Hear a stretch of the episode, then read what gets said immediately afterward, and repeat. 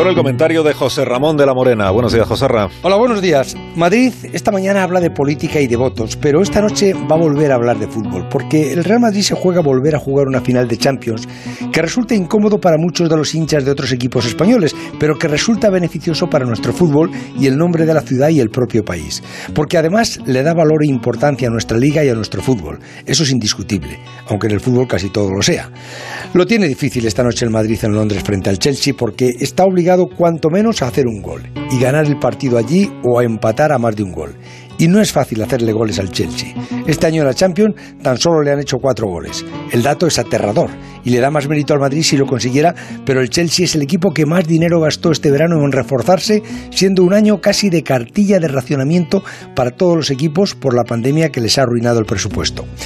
El partido nos va a desconectar de las discusiones políticas y durante dos horas la frivolidad seria e importante que nos contagia el fútbol nos va a sumergir en un rato de distracción apasionada capaz de anestesiar a todas las demás preocupaciones. Después, si sale como tú quieres, lo disfrutas, hasta el sábado 29 que se juegue la final. Y si no sale como tú quieres, pues dirás que a estas alturas no vas a estar tú preocupado por un partido de fútbol y siempre podrás volver a hablar de política y de las consecuencias de lo de anoche. El fútbol siempre va a estar ahí al rescate de tus desencantos. Las 8 y 20 minutos, 7 y 20 en Canarias. Esto es Onda Cero.